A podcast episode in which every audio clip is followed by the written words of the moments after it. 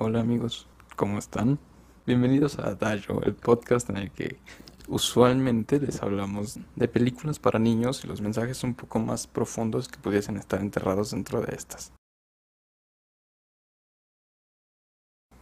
La falta notable de energía el día de hoy es debido a que mi compañera Claudia Lever hizo la primera parte de este capítulo la semana pasada y este capítulo me toca a mí estar enteramente solo. Bueno, primero que nada, feliz Día del Niño, lo cual ya es un poco atrasado para el, el día en que este capítulo salga. Sin embargo, es algo que me parece se le olvidó mencionar a Claudia. Ahora, en contraste con la mayoría de los capítulos que hemos hecho hasta ahora, este va a ser un poco al revés. Generalmente, yo al contar la parte histórica de los sucesos, me toca contar la parte un poco más fuerte, por así decirlo, y llena de historias con matanzas y demás actos históricamente humanos que no son del todo placenteros. Esta vez me gustaría aliviar un poco el resumen de la película que dio Clau y los fuertes temas que se tratan en esta, con un relato un poco más tranquilo de mi parte sobre los niños en la historia. Ahora, con los niños en la historia no me refiero solo a leyendas o mitos como Mannequin Peace, del que también hablaré más tarde, sino que quiero hacer énfasis en que pese a lo que la política moderna nos haría pensar, en realidad durante las épocas monárquicas, los niños jugaban un papel extremadamente importante durante la historia. Me gustaría empezar con quien es personalmente mi favorito, y es una figura histórica que parece sacada directamente de una antigua épica griega o de Babilonia. Estoy hablando de el rey Carlos XII de Suecia, mejor conocido como Carlos Rex, como fue bautizado por Descartes. Durante su ascenso al trono, su padre, el muy original Carlos XI, dejó atrás un imperio sueco muy conservador usando la religión protestante como una manera de ejercer su poder sobre el Estado y hecha de muchos y grandes enemigos, específicamente el reino de Noruega y Dinamarca, el mancomunado de Polonia y Lituania, y Rusia, los tres se habían hecho enemigos del el rey anterior y planeaban, en cuanto éste falleciera, atacar. Cuando el rey falleció y finalmente ascendió Carlos al trono, apenas teniendo 15 años, es que decidieron atacar. Pero el punto de hoy no es contarles las batallas. El punto de hoy es contarles que este niño de 15 años logró batallar contra estas tres entidades que eran de las más poderosas que existían en el este europeo y de hecho incluso fue nombrado como uno de los regentes principales de Europa y que tenía la suficiente influencia como para extenderse por todo el continente y todas sus colonias. No solo esto, sino que derrotó a Rusia, quien en este entonces estaba gobernada por Pedro, Pedro el Grande, que fundó Moscú. Logró hacer retroceder a el reino de Dinamarca y Noruega de hecho, de manera bastante famosa, después de arrasar con las naves, incluso se burló del rey e instaló a un monarca que él controlaba en el mancomunado de Polonia y Lituania. El punto es que desde niño él había sido criado para ser rey, y aunque su abuela lo privó de cierta manera de los conocimientos un poco más políticos y económicos, debido a que ella quería quedarse el poder para sí misma, él no desaprovechó la oportunidad y al verse desprovisto de esta valiosa experiencia decidió alimentar su experiencia de otras fuentes, que las encontró en la población común, ya que tenía bastantes ideas de reforma, y en la población militar, quienes se convirtieron en sus grandes aliados durante el resto de su monarquía. De hecho, el ya famoso acto de Napoleón de arrebatarle la corona a quien lo iba a coronar y ponérsela él mismo, en realidad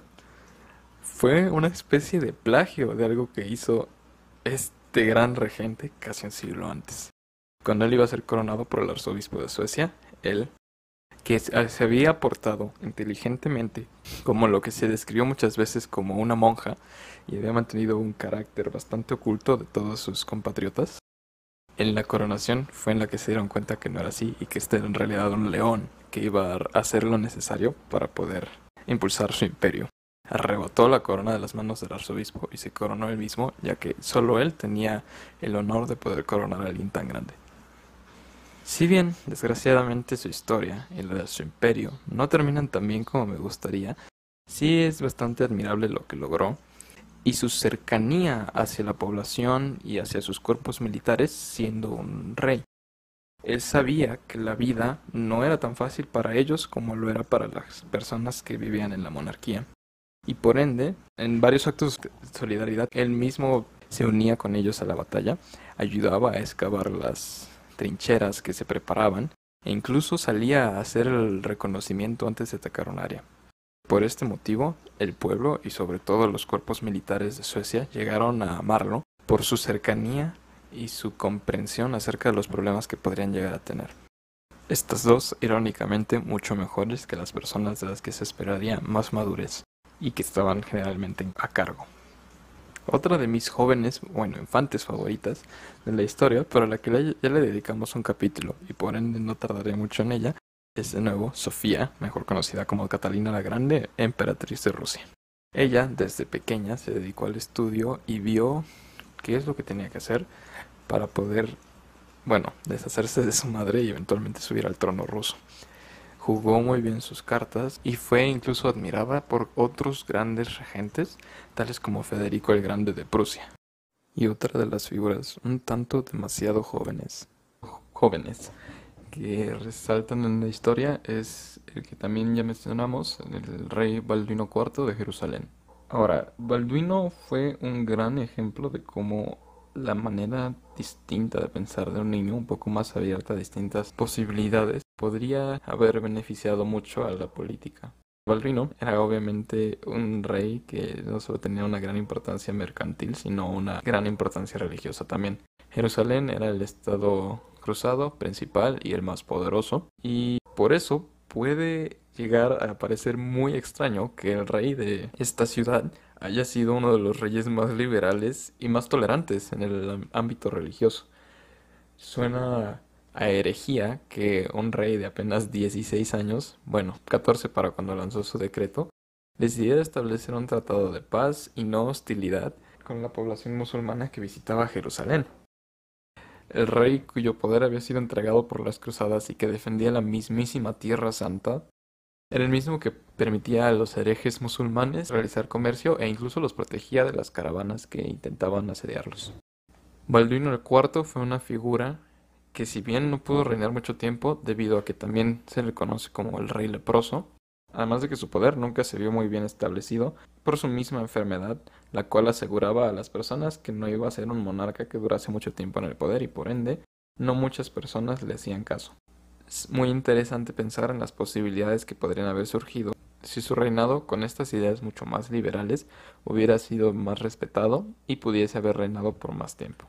Cabe mencionar que durante su reino no solo realizó estos grandes actos de paz y pues liberales, sino que también defendió a la ciudad sacrosanta de múltiples asedios y es de las únicas razones por las cuales ciertas personas sí le hacen caso a sus decretos porque, aunque se viese como demasiado liberal e incluso apoyando herejes, era un rey que sabía establecer su poder político sobre los demás y era duro cuando la situación lo meritaba. Otra de las figuras de infantes como monarcas en la historia fue Enrique III de Inglaterra, quien en realidad empezó una tendencia de la monarquía inglesa hacia tener infantes en el trono, pero que fuesen buenos reyes en contraste con, por ejemplo, la monarquía francesa, en la cual la mayoría de los infantes que eran reyes eran increíblemente descuidados y, eventualmente llevaban al país a algún tipo de crisis.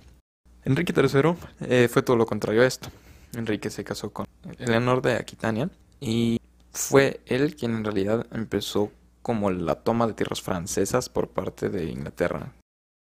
Si bien en este entonces Inglaterra era un país muy dividido, en el que la población vulgar hablaba inglés, mientras que la corte era básicamente una copia barata de la corte francesa. Él fue quien empezó a tomar tierras en Francia y empezó a expandir el imperio inglés, aunque en este entonces era más una expansión económica que una expansión política como tal. Sin embargo, otro de los reyes, y del cual ya hemos hablado en el podcast, que hizo significativos cambios con todo y que era un infante, fue Eduardo III. fue el regente inglés que creó el patriotismo inglés. Él fue el primero en apelar a su comunidad en inglés y tratar de proteger el idioma y sus costumbres que previamente se veían como costumbres de mal gusto, costumbres del vulgo pobre. Eduardo III, por supuesto, como ya lo vimos, tuvo muchísimas victorias significativas sobre Francia, que en ese entonces era la joya de la corona del caballerismo y de la realeza, y fue quien demostró y construyó a Inglaterra como un país poderoso, que merecía respeto y que tenía mucha cultura. De hecho, él construyó una corte que es probablemente la corte más representativa de las cortes del medioevo y lo más cercano que ha existido a una corte arturiana en la historia. Después de Enrique III tenemos a su sucesor en espíritu. Enrique V, después de muchos problemas con la corona francesa, finalmente explotó de rabia cuando le llegó una carta de la monarquía francesa en la que le informaban que su madre era un hámster y que su padre olía como vallas de sauco, las cuales, imagino, tenían un olor bastante desagradable. Ante esto, y obviamente todo el trasfondo político y económico, decidió invadir Francia y aquí es cuando empiezo a describir por qué es el heredero en espíritu de Eduardo. Él apeló al mismo patriotismo que Eduardo había creado, tratando de proteger el lenguaje. Él incluso escribió cartas en inglés, el idioma de la gente pobre, a sus súbditos, en la que les comunicaba sentimientos de patriotismo y de cómo él los iba a defender de la horrible Francia. Una vez que llegó a Francia y tuvo sus primeras victorias importantes, decidió, nada más para demostrar que podía, trazar la misma marcha que Eduardo III había hecho en su época de las tierras francesas. Durante esta marcha fue interceptado por un ejército francés que creía que estaba preparado para las tácticas inglesas. Un ejército francés con nuevas técnicas de batalla en las que ya no se iba nada más a poner al alcance de los arqueros ingleses para ser masacrados por ellos. Pero